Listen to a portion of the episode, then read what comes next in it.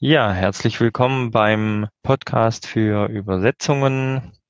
Mein Name ist Michael Binder und wir haben heute die Frau Dr. Nicole Keller im Interview. Wir hatten sie ja schon mal in einem Podcast. Wenn Sie sich vielleicht noch mal ganz kurz vorstellen würden, Frau Keller.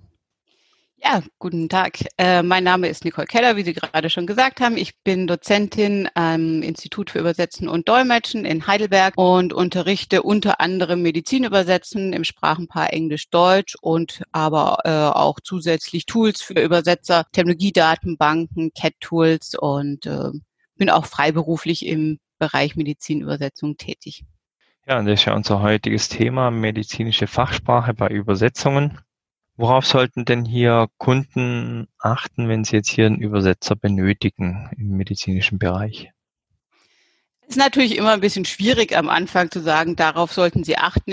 Also es gibt jetzt keine speziellen Eckdaten bei medizinischen Übersetzungen, würde ich jetzt mal sagen. Es ist einfach wie bei jedem anderen Fachgebiet auch. Man sollte natürlich äh, schauen, dass die Übersetzer die eine entsprechende Erfahrung auf diesem Fachgebiet mitbringen und ja, da einfach auch eine gewisse Expertise haben, wobei das natürlich für Kunden im Vorfeld oft schwierig ist, das abzuschätzen, weil natürlich solche Angaben auch von Übersetzerseite entsprechend so gemacht werden können, dass sie vielleicht nach viel Erfahrung aussehen, aber doch gar nicht so viel Erfahrung da ist. Was aber auch nicht zwangsläufig heißt, dass es natürlich jetzt ein schlechter Übersetzer wäre. Also man muss natürlich am Anfang ein bisschen drauf schauen. Also wie lange arbeitet der schon in diesem Fachgebiet und da muss man einfach mal auch eine Probeübersetzung oder einen kleinen Auftrag erstmal mit dem ausgewählten Übersetzer durchführen, um dann zu sehen, wie das Ergebnis ist. Es ist einfach so ein breites Spektrum auch, wie viele andere Fachgebiete auch. Also wenn Sie Jura nehmen als Fachgebiet, ist es ja auch riesig und da gibt so viele Aspekte. Also wir haben einfach natürlich die Fachgebiete selbst, aber es gibt viele verschiedene Textsorten, auch sehr viele standardisierte Textsorten, wo sich der Übersetzer eben auskennen muss. Zum Beispiel eben sowas wie die Beipackzettel, die jetzt in Europa über die Europäische Arzneimittelagentur sehr standardisiert sind oder aber auch Zulassungsunterlagen für Medikamente. Äh, aber es gibt auch allgemeinere Textsorten, sowas wie Patienteninformationen zum Beispiel. Die haben schon so eine übliche Struktur, sage ich mal, aber da ist man noch relativ frei beim Übersetzen. Also es ist ein relativ breites äh, Fachgebiet und es ist natürlich für einen Kunden, der jetzt ganz neu hier auch reingeht, am Anfang ein bisschen schwierig, den perfekten Übersetzer vielleicht direkt zu finden. Und man muss das einfach mal so im direkten Gespräch vielleicht auch einfach abklären. Wenn er jetzt auch eine Testübersetzung zum Beispiel macht, wie kann er denn die prüfen? Ja, also es ist natürlich jetzt so, dass ein Kunde natürlich idealerweise erstmal eine Übersetzung hat, die er auch dann selber versteht. Klar, also wenn wir jetzt vom Englischen ins Deutsche ausgehen, was jetzt eine sehr übliche Sprachrichtung tatsächlich ist beim Medizinübersetzen, weil eigentlich das Gros der Texte auf Englisch verfasst wird und dann eher in andere Sprachen übersetzt wird, dann sollte es am besten vielleicht intern einmal prüfen lassen. Das ist jetzt auch gerade so bei Pharmakonzernen, sage ich mal, üblich, dass die eine interne Qualitätssicherung haben, gerade im medizinischen Bereich, der auch inhaltlich dann schaut, ist das denn alles stimmig, was hier übersetzt wurde? Wie ist die Terminologie verwendet worden? ist denn ja die Textsorten, Konventionen, sind die dann getroffen worden? Also das kann man natürlich schon prüfen dann im Nachhinein. Es ist natürlich äh, beim Übersetzen generell ein bisschen so ein weites Feld auch. Also es äh, gibt natürlich auch viele, die sich jetzt als Übersetzer anbieten, aber gar keine übersetzerische Ausbildung haben die oft dann auch sehr günstig Angebote machen. Da muss man immer so, also sollte man ein bisschen vorsichtig sein. Das heißt nicht zwangsläufig, dass die Qualität schlecht ist, aber je günstiger ein Angebot ist, umso eher sollte man auch mal prüfen, wie das Ergebnis ist, weil natürlich viele auch versuchen, irgendwie in den Markt reinzudrängen. Ansonsten noch ein kleiner Tipp. Es gibt äh, sehr viele Ärzte auch, die umschwenken und Übersetzer werden, beziehungsweise das zusätzlich auch machen. Das sind meist sehr gute Medizinübersetzer, weil die natürlich eine gute fachliche Expertise auch haben und diese Sprache auch ganz gut kennen. Also wenn jemand den Hintergrund hat, das ist natürlich auch immer ganz gut. Und ansonsten, ja, wenn man vielleicht jemanden kennt, der einem einen Übersetzer empfehlen kann, der schon mit einem zusammenarbeitet, dann ist das natürlich auch immer optimal, sage ich mal. Also im Zweifelsfall wirklich hier bei jemandem nachfragen, der das schon einsetzt. Gibt es sonst irgendwie eine Zertifizierung oder einen Verband, wo Übersetzer drin gelistet sind, wo ich mich ja auch kundig machen kann? Ja, also der BDÜ bietet sowas an tatsächlich, also der Berufsverband der Übersetzer und Dolmetscher, der hat eine Medizinliste tatsächlich. Da können sich Übersetzer, die Mitglied sind beim BDÜ, registrieren. Auch jetzt nicht kostenlos. Also man muss da was dafür bezahlen, dass man auf dieser Liste ist. Und dann kann man eben seine Sprachkombination, seine Fachgebiete und seine Textsorten angeben, sodass man da dann praktisch in einem extra, das ist so ein Heftchen, das man sich aber auch als PDF runterladen kann von der BDÜ Homepage, sich listen lassen kann. Also das ist vielleicht noch eine sehr gute Quelle, um einfach Medizinübersetzer zu finden. Gut. Aber eine Zertifizierung so gibt's jetzt nicht, also speziell für Medizin übersetzen, das nicht. Wie sieht's denn aus bei der technischen Übersetzung? Gibt's ja auch äh, das Thema Risikoprüfung beziehungsweise Risikominimierung nach Übersetzung oder durch Übersetzung. Da entsteht ja ein neues Risiko. Gibt's da auch irgendwas bei der Medizinübersetzung, wo man speziell darauf achtet oder von der Vorgehensweise beim Übersetzen? Grundsätzlich ist es so, dass sehr häufig beim Medizinübersetzungs Vier-Augen-Prinzip gefordert wird. Also äh, im Prinzip auch das, was ja die ISO 17100 generell ja schon fordert für die Abwicklung von Übersetzungsprozessen. Aber das ist äh, etwas, was schon sehr lange eigentlich existiert und im, also meiner Erfahrung nach im Medizinbereich sehr häufig auch ähm, tatsächlich eingesetzt wird und auch extern vergeben wird. Also dass die Übersetzung tatsächlich einmal durch einen Übersetzer übersetzt wird und dann aber durch einen gleichwertigen Übersetzer nochmal geprüft wird. Und was eben sehr häufig auch gemacht wird, meiner Erfahrung nach, ist, dass es eben intern dann nochmal äh, auch durch die interne Qualitätssicherung des Kunden nochmal geprüft wird. Also dass solche Dokumente, die dann auch veröffentlicht werden, gehen sehr häufig durch mehrere Schleifen dann zur Qualitätssicherung. Okay, was ja auch dann eine Empfehlung ist. Ne? Genau, richtig. Ja, jetzt haben wir es vorher mal gerade mit den Ärzten ganz kurz angesprochen. Es gibt ja diese medizinische Fachsprache. Was ist denn da besonders? Zum Beispiel bei Techniker gibt es ja auch eine Fachsprache. Ja, wo unterscheidet sich denn das? Ja, die medizinische Fachsprache ist eigentlich eine sehr alte Sprache auch und eine sehr standardisierte Sprache. Also ich glaube, dass wir gerade in der medizinischen Fachsprache natürlich nicht so das Problem der Varianten haben wie bei der technischen Fachsprache, wo es ja einfach sehr, sehr viele Neubildungen auch gibt, weil einfach neue Produkte auf den Markt kommen, die neu benannt werden müssen und da natürlich oft das Tor offen steht für Synonyme und Varianten, die dann auch oft so zu Missverständnissen führen, Mehrdeutigkeiten suggerieren. Das ist in der medizinischen Fachsprache nicht so sehr das Problem, weil relativ klar bezeichnet wird, was wie heißen soll. Also es kommt nicht zu diesen unglaublich vielen Synonymen. Wir haben hier eher eine sehr strukturierte Sprache, die aber richtig gelernt werden muss. Also es gibt zum Beispiel auch, wenn man Medizinstudium beginnt, auch erstmal in Kurs zur medizinischen Terminologie für Medizinstudenten, der in der Regel einsprachig ist, aber oft den Bezug zum Englischen dann auch hat, weil eben Englisch so die Fachsprache eigentlich die Sprache ist, die auch verwendet wird, um Publikationen zum Beispiel zu veröffentlichen. Wir haben da dann eben sehr viele Begrifflichkeiten, die eben aus dem Lateinischen kommen oder aus dem Griechischen auch kommen, so dass da dann eben tatsächlich Fremdwörter gelernt werden müssen. Also so wie es ja beim Arzt auch ist, die lateinischen und griechischen Fremdwörter.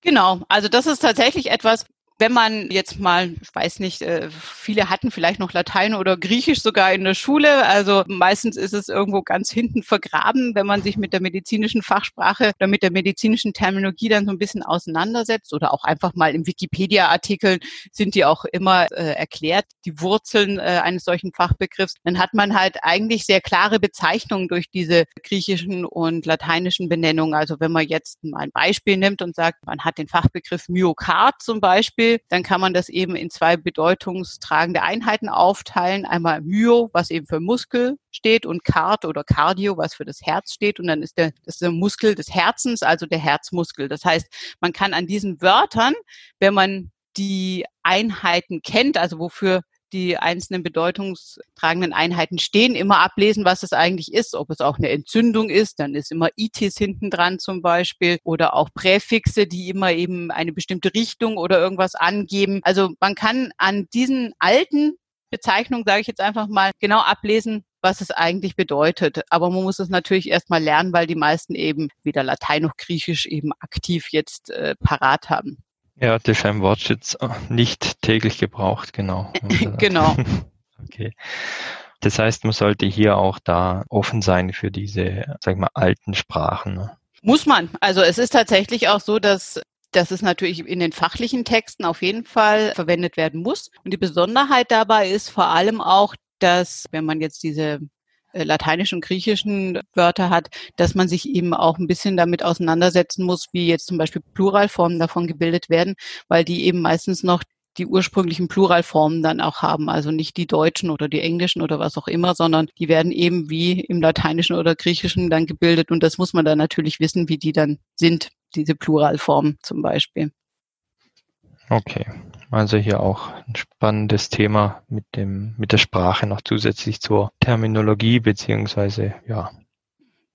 Ja, also es ist auch äh, tatsächlich so, also nachdem jetzt das Griechische und das Lateinische dann so ein bisschen abgeebbt ist, ist ja heute nicht mehr so wichtig und neue Erkrankungen oder neue Erkenntnisse werden jetzt nicht mehr mit griechischen oder lateinischen Bezeichnungen benannt, sondern es hat sich jetzt stark geändert, so sagen wir mal so grob in den letzten 100 Jahren. Da ist eben Englisch dann praktisch zu der Hauptsprache in der Medizin geworden und man hat jetzt eigentlich in der Regel äh, englische Bezeichnungen, die gar nicht immer auch übersetzt werden. Also wir haben jetzt praktisch noch ein weitere Sprache, die dazugekommen ist. Und oft sind es aber auch sehr lange Bezeichnungen. Das heißt, wir haben dann oft Abkürzungen, die dann aber auch von allen Sprachen so verwendet werden und häufig auch gar nicht mehr übersetzt werden. Das heißt, das wird dann als Terminologie festgeschrieben. Genau, das ist dann und deswegen haben wir auch das Phänomen in, in Medizintexten, die dann eigentlich auf Deutsch sind, dass sie sehr Englisch durchsetzt sind manchmal. Also dass eben ganz viele Bezeichnungen auch auf Englisch dann bleiben oder ja, dass man Abkürzungen hat, sowas wie AIDS zum Beispiel ist ja auch einfach nur eine Abkürzung für eine englische Langform. Das ist dann einfach eine bekannte Begrifflichkeit, die überall auf der Welt auch verstanden wird und die nirgendwo vielleicht mal ein bisschen angepasst wird in manchen Ländern. Aber ähm, ansonsten bleibt es einfach Englisch. Das macht es ja sogar dem Übersetzer tendenziell einfacher. In Zukunft beziehungsweise in den letzten 100 Jahren haben sie gesagt, hat es ja mehr Einfluss genommen als jetzt Griechisch oder Lateinisch. Ja, wobei man sagen muss, also der Übersetzer hat im Prinzip im, im Medizinbereich ist es eigentlich einfacher, weil natürlich auch die lateinischen und griechischen äh, Bezeichnungen sind ja im Englischen auch so. Also die sind ja auch nicht übersetzt worden. Das heißt, wenn er einmal recherchiert hat, wie das Ding heißt, dann ist es in der Zielsprache genau dasselbe. Also vielleicht mal so im Englischen dann eher mit C geschrieben und im Deutschen mit K. Also solche Besonderheiten natürlich noch teilweise. Aber ansonsten muss er nicht zweimal irgendwie was neu lernen, sondern hat eigentlich oft das Äquivalent oder beim Übersetzen kann man dann auch einfach mal die Schreibweise des Englischen fürs Deutsche suchen und findet eigentlich in 90 Prozent der Fälle das Äquivalent fürs Deutsche dann direkt. Okay, das ist ja auch interessant, dass die gar nicht übersetzt werden, weil meistens ist ja Terminologie die Ausgangssprache, Zielsprache. Und ja. hier ist ja dann in dem Fall gleich, okay, das ist ja auch was Besonderes, stimmt ja. Was ist denn sonst in der Terminologie im Medizinbereich noch besonders?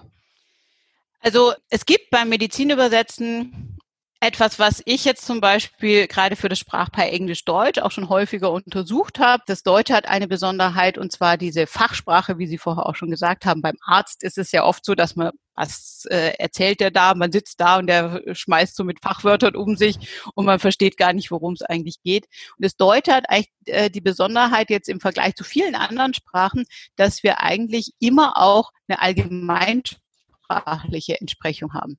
Also gerade das Beispiel, was ich vorher mit dem Herzmuskel und Myokard, das ist praktisch das gemeinsprachliche Synonym. Oder sowas wie Pankreas ist eben die Bauchspeicheldrüse oder für Erkrankungen wie Diabetes sagt man halt im allgemeinsprachlichen Zuckerkrankheit. Also wir haben immer diese, dieses allgemeinsprachliche Äquivalent, was sehr wichtig ist im Deutschen auch, weil die Fachsprache, die medizinische, tatsächlich der breiten Bevölkerung nicht geläufig ist, sehr häufig. Sei denn, man leidet natürlich an einer chronischen Erkrankung, hat sich da vielleicht ein bisschen intensiver mit auseinandergesetzt. Und dieses Phänomen haben wir zum Beispiel im Englischen nicht. Da ist es sehr häufig so, dass auch ein größerer Teil der Bevölkerung diese fachsprachlichen Bezeichnungen kennt, weil sie eben normal sind oder normaler sind, sage ich jetzt mal, und da eben keine Erklärung gebraucht wird. Das heißt, beim Übersetzen muss der Übersetzer sich gerade im Deutschen immer sehr, sehr bewusst sein, welche Zielgruppe habe ich eigentlich im Deutschen. Muss ich jetzt die fachsprachlichen Termini einmal erklären? Oder kann ich einfach voraussetzen, dass der Fachbegriff auch verstanden wird? Oder muss ich äh, muss ich eher nur das Allgemeinsprachliche verwenden. Und da die Texte im Englischen auch nicht so wissenschaftlich aufgebaut sind wie im Deutschen, also diese Trennung von wissenschaftlichen Texten und allgemeineren Texten, die ja sehr klar ist eigentlich, wenn man deutsche Texte liest, die ist im Englischen auch nicht so gegeben. Das heißt, man muss hier auch mit dem Auftraggeber immer ein bisschen Rücksprache halten und sagen, welche Zielgruppe ist, wird hier eigentlich angesprochen, so dass man da dann auch die richtige Terminologie tatsächlich wählt und den richtige, die richtigen Formulierungen im deutschen Text. Das stimmt, ja. Wenn es jetzt zum Beispiel für Patienten, die verstehen es natürlich nicht, das ist klar. Genau. Und da wird dann eben, also was eben klassisch Patienteninformationen findet man zuhauf inzwischen im Internet. Da ist es dann eben so, dass sehr häufig die Fachbegriffe mit eingeführt werden, aber eben die gemeinsprachlichen Synonyme gegeben werden und manchmal eben auch noch Definitionen. Warum ist denn die Terminologie bzw. die Einhaltung der Terminologie so wichtig? Naja, gut, das ist natürlich wie in jedem Fachgebiet auch. Das ist, um die reibungslose Kommunikation natürlich zu gewährleisten, ist es wichtig, dass man eindeutig schreibt. Medizinbereich ist es natürlich besonders wichtig, damit man weiß, worum es natürlich geht.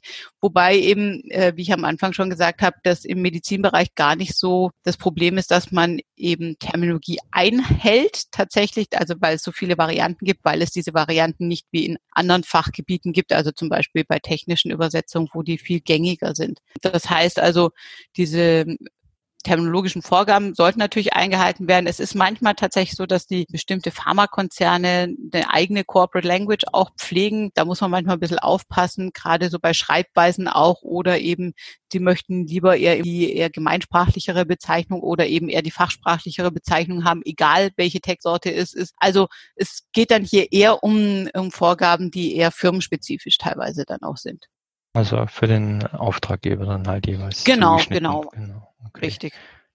Welche Tipps würden Sie den jungen Übersetzern oder Menschen geben, die im Bereich Medizinübersetzungen tätig werden wollen? Das ist eine Frage, die ich tatsächlich sehr häufig bekomme, weil ich eben Medizinübersetzen auch unterrichte an der Uni und viele am Ende ihres Studiums dann fragen, wie komme ich denn jetzt an Aufträge? Es ist natürlich grundsätzlich als Anfänger immer ein bisschen schwierig, auch Fuß zu fassen, dass man irgendwo einfach mal reinkommt. Grundsätzlich ist es natürlich immer wichtig, erstmal sich gründlich in das Fachgebiet einzuarbeiten, damit man eben auch entsprechend dem Kunden gegenüber zeigen kann, dass man das Fachwissen beherrscht, also auch qualifizierte Rückfragen stellen kann. Und da kann ich nur den Tipp geben, aufpassen, was man im Internet so findet. Also es ist mir bei keinem anderen Fachgebiet so extrem aufgefallen wie beim medizinischen Fachgebiet, dass das Internet gerade im Deutschen voller Texte ist, so die sehr viele Fehler enthalten. Es ist so, dass natürlich unglaublich viele Leute Texte schreiben können im Internet und zu Medizin und irgendwelchen Krankheiten wird ja auch relativ viel geschrieben, aber da muss man gucken, dass man zuverlässige Quellen findet. Und ein Hauptproblem ist, dass bei sehr fachlichen Inhalten oder Texten man wenig Paralleltexte für das Deutsche findet, weil im Deutschen oder in Deutschland ist es auf jeden Fall so, äh, viele dieser Fachtexte nicht öffentlich zugänglich sind, sondern nur den medizinischen Berufen zugänglich sind und die sich dann oft hinter Plattformen verbergen, für die man sich eben registrieren muss und sich auch nur registrieren kann, wenn man einem medizinischen Beruf angehört. Und die sind auch kostenpflichtig. Das heißt, man findet diese Texte gar nicht unbedingt im Deutschen so frei zugänglich, wenn man jetzt nur Medizinübersetzer ist. Und im Englischen hingegen sind die sehr, sehr viel präsenter und öffentlicher zugänglich, so dass man dann oft das Gefühl hat, hm, man sucht vielleicht das Falsche, weil man praktisch gar nicht so viel dazu findet. Also da muss man auch manchmal tatsächlich noch auf die alten Printbücher zurückgreifen, um da sich mal ein bisschen intensiver einzulesen. Also da, das ist etwas, wo ich einfach nur darauf hinweisen kann, nicht immer gerade das Internet als Basis nehmen. Da sind oft Sachen drin, die so eher unüblich sind teilweise.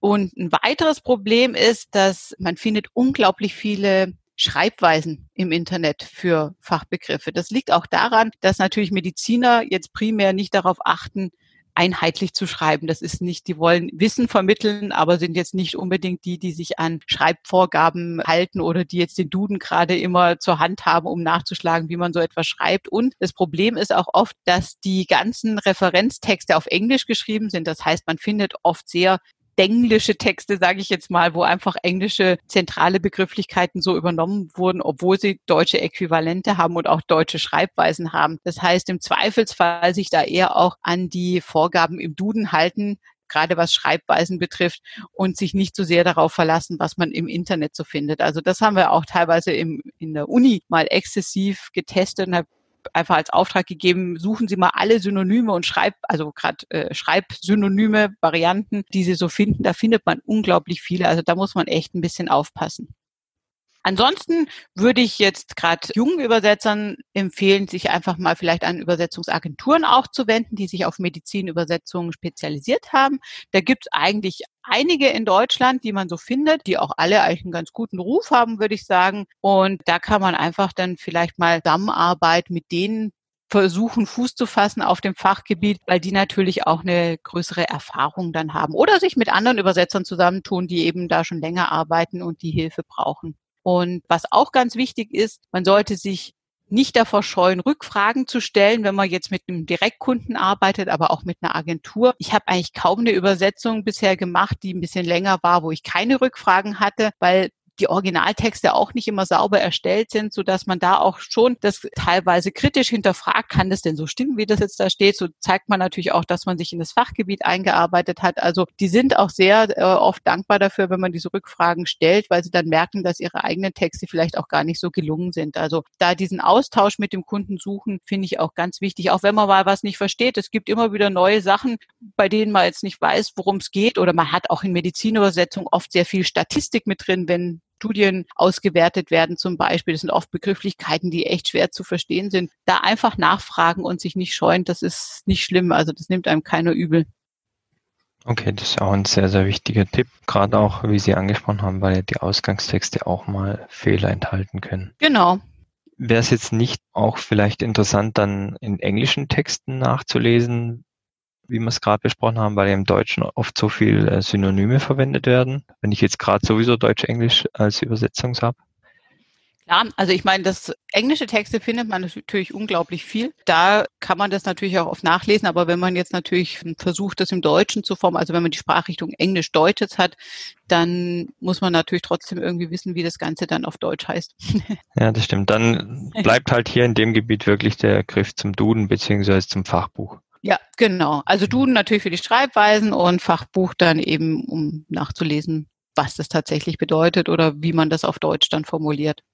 Hier hat natürlich dann der Arzt, der dann Übersetzung oder studiert, natürlich den Vorteil klar, dass er natürlich in den bekannten Foren dann schon natürlich drin ist. Ja, der hat natürlich viel mehr Erfahrung dann auch, also viel breiteres Wissen, weil wenn man Medizin studiert hat, hat man natürlich den großen Überblick. Als Medizinübersetzer konzentriert man sich natürlich schon auf das Fachgebiet, in dem man viel übersetzt und macht jetzt nicht ein breit aufgestelltes Medizinstudium natürlich. Welche Tipps haben Sie denn noch für Kunden, die medizinische Übersetzungen benötigen? Also ich würde grundsätzlich, das ist jetzt äh, nicht nur auf Medizinübersetzungen zu reduzieren, ich würde Kunden immer raten, wenn sie mit einem Übersetzer zufrieden sind oder mit einem Übersetzerteam auch regelmäßig einfach mit diesem Team oder dem Übersetzer zusammenzuarbeiten, weil jeder Kunde hat seine spezifischen Anforderungen, auch wenn er das nicht glaubt, dass er die hat oder irgendwo niedergeschrieben hat, aber es sind einfach so Sachen, die sind einfach typisch für einen bestimmten Kunden. Und je länger Sie mit einem Übersetzer zusammenarbeiten, umso eher kennt er diese Besonderheiten und wird die einfach automatisch umsetzen. Gerade auch, weil er sich vielleicht eine Technologiedatenbank aufbaut durch die Rückmeldungen, die man dann auch bekommt, aber auch durch Translation Memory Systeme, die eingesetzt werden, wo man eben das wiederverwerten kann, was man schon mal übersetzt hat, so dass man da eben einfach mit der Zeit die Qualität immer weiter steigern kann und eine kontinuierliche Zusammenarbeit mit einem Übersetzer ist einfach Gold wert im Vergleich dazu, dass man immer sagt, ja, ich nehme jetzt einfach jedes Mal den, den günstigsten Übersetzer und schreibe das jedes Mal aus. Damit wird man auf Dauer nicht glücklich sein, egal welches Fachgebiet man hat. Okay, also hier und, wirklich eine gute Zusammenarbeit anzustreben. Genau, also ich denke, das ist wirklich etwas, da hat man eine super Basis und da hat man dann auch Ansprechpartner irgendwann als Übersetzer und dann kann man das eigentlich immer relativ schnell klären.